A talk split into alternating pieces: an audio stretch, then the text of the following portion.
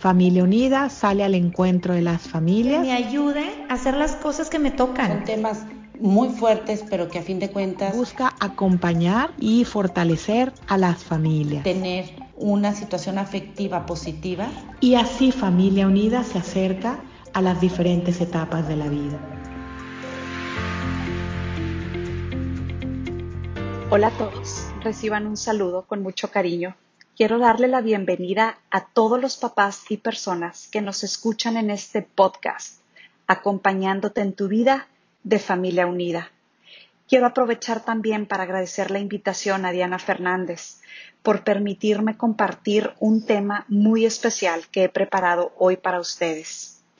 Quiero además contarles que soy fan de estos podcasts. Me siento acompañada cada domingo que nos los envían a través de los chats del colegio de mis hijos. Me he sentido acompañada en mi rol como esposa, en mi rol como mamá, en mi rol como terapeuta, con los diversos temas y los excelentes expositores que, que en mi caso, domingo a domingo, nos comparten algo, algo que aprender, algo que nos deja mucho. Voy a presentarme. Soy Paulina Beltrán del Río Garza. Soy originaria de Chihuahua.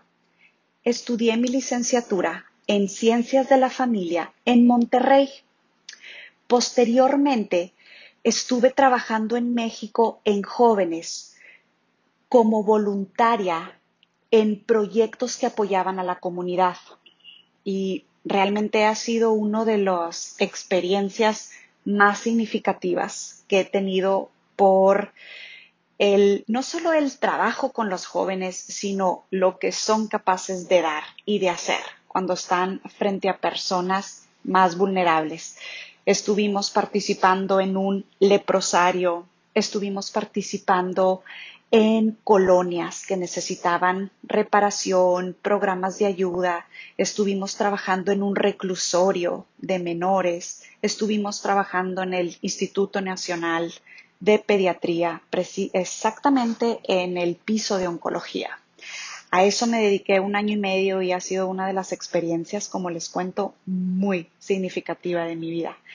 Quizás a raíz de haber estado en contacto con el dolor físico, con lo que implicaba eh, las pérdidas en el hospital o en el hospital infantil, como les cuento, o en los demás lugares, quizá fue ahí donde entendí que mi trabajo lo iba a orientar hacia el acompañamiento emocional hacia estar presente en el dolor emocional, más allá que en el físico.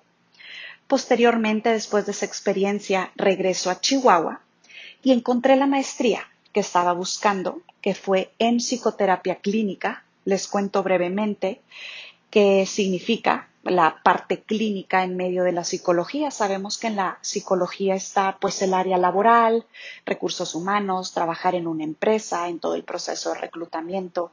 Sabemos que también la psicología está en la parte eh, educativa, trabajar en colegios, una psicóloga que atiende a los alumnos, pero la parte clínica de la psicología es precisamente la atención a los pacientes, el trato directo, y el acompañamiento a los pacientes que así soliciten el servicio.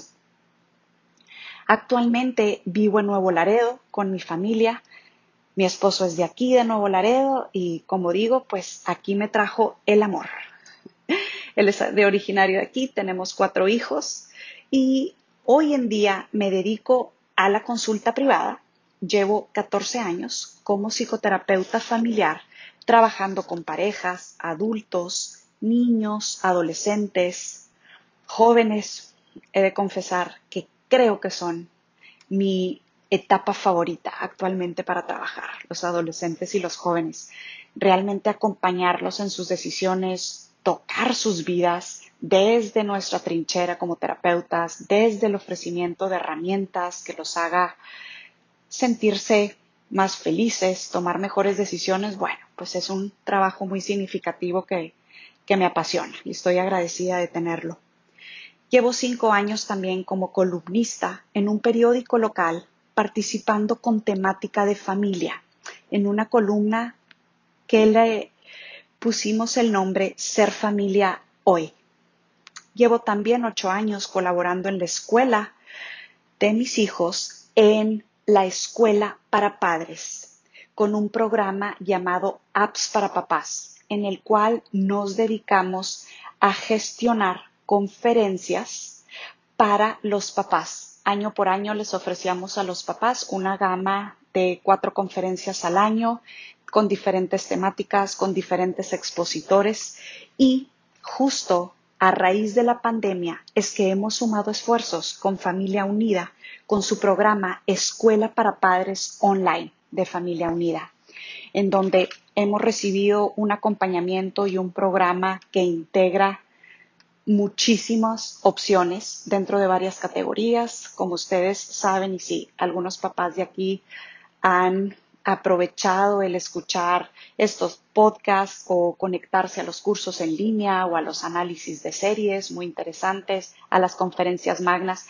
Si no es así, los invito a que este año se propongan eh, permitirse acompañar, acompañarse en esta labor que tenemos todos, los que tenemos el regalo y el reto, por supuesto, de ser padres hoy en día. Quiero compartirles un tema que en lo personal me ha llegado al corazón, que en lo personal lo traigo en mente, lo trato mucho en mi trabajo, creo que lo he incorporado también a mi vida personal como mamá, como esposa, y es el tema de las conexiones. Y quiero preguntarles, ¿qué es lo primero que viene a su mente cuando escuchamos la palabra conexión? Por lo menos, voy a confesarles, a mí se me viene el tema conéctate a Zoom, conecta a los hijos en Teams, cuál es la clave, la contraseña. Se me viene también a la mente escuchar a mi esposo en el tengo una, una conexión por webinar, por un GoToMeeting, por un Google Meet, etc. Y quiero decirles que este artículo lo que menos pretende es que ustedes piensen que la palabra conexión tiene que ver a algo virtual. Porque eso sí, lo hemos aprendido bien, eso sí es algo que hemos ganado, eso sí es, puede ser quizás esa cara positiva de la pandemia, que nos hemos conectado con los demás a través de todas estas conexiones virtuales. Pero el tema que hoy quiero compartirles tiene que ver directamente con las conexiones emocionales. Ese conectar con las personas a nuestro alrededor, ese conectar con las personas que quizás hoy en día no podemos ver porque están lejos, por la situación que sea. Quiero empezar compartiéndoles que últimamente en el consultorio he tenido varios casos en donde recibo a papás con esa inquietud que quizás todos los papás tenemos, en donde estamos preocupados quizás por alguna conducta, algún comportamiento, algo que hemos notado que es negativo en nuestros hijos y que queremos que se modifique por su propio bien, porque no le ayuda a portarse o conducirse de esa manera, etc. Y cada vez que recibo a los papás escuchando esta parte de, pues mi hijo está muy berrinchudo, mi adolescente está muy apático, etc. Cada quien piensa en esa realidad en donde buscamos que nuestro hijo cambie hacia afuera, que su comportamiento sea de otra forma. Y he estado trabajando en decirles a los papás, estoy en tu equipo, sé lo que es estar luchando y trabajando y acompañando a los hijos en que puedan modificar esa conducta.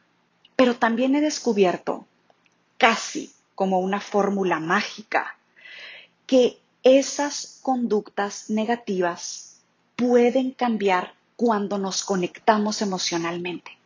Y de aquí quiero partir, poniéndoles ese ejemplo quizás en negativo de cómo queremos cambiar hacia afuera. Y ahorita puse el ejemplo de los hijos, pero quizás también queremos cambiar a la pareja y queremos cambiar a los suegros, a los abuelos, a quienes nos rodean. Pero a veces perdemos de vista que el verdadero cambio que buscamos hacia afuera viene primero a través de una conexión emocional.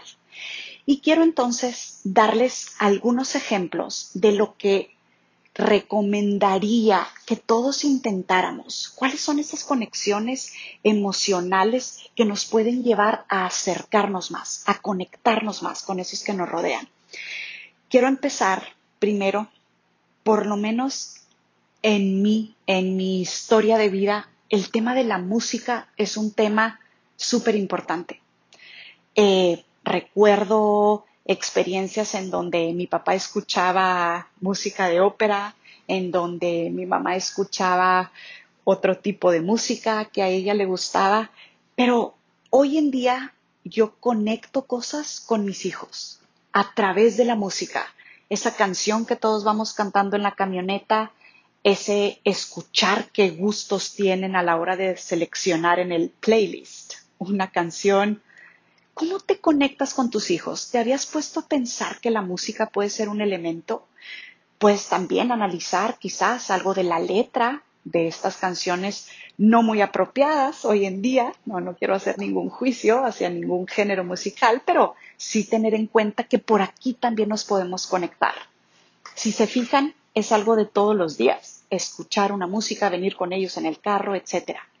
¿Habías pensado en conectarte con ellos a través de la música? Te invito a que lo intentes. Y si les dijera que nos podemos conectar también a través de las películas, qué gran oportunidad nos ofrecen las películas para conectarnos, qué momentos tan interesantes nos ofrecen para hacer algún comentario, para hablar sobre cómo actuó, sobre cómo respondió el actor, la actriz, desde los niños chiquitos, en la fantasía, con las caricaturas, más adelante con otro tipo de películas. Es una oportunidad que podemos aprovechar todos. ¿Cómo te conectas a la hora de que sea una escena, a lo mejor, en donde este, nos dé miedo y, pues lo agarras, te, te, le acercas al hijo, etcétera?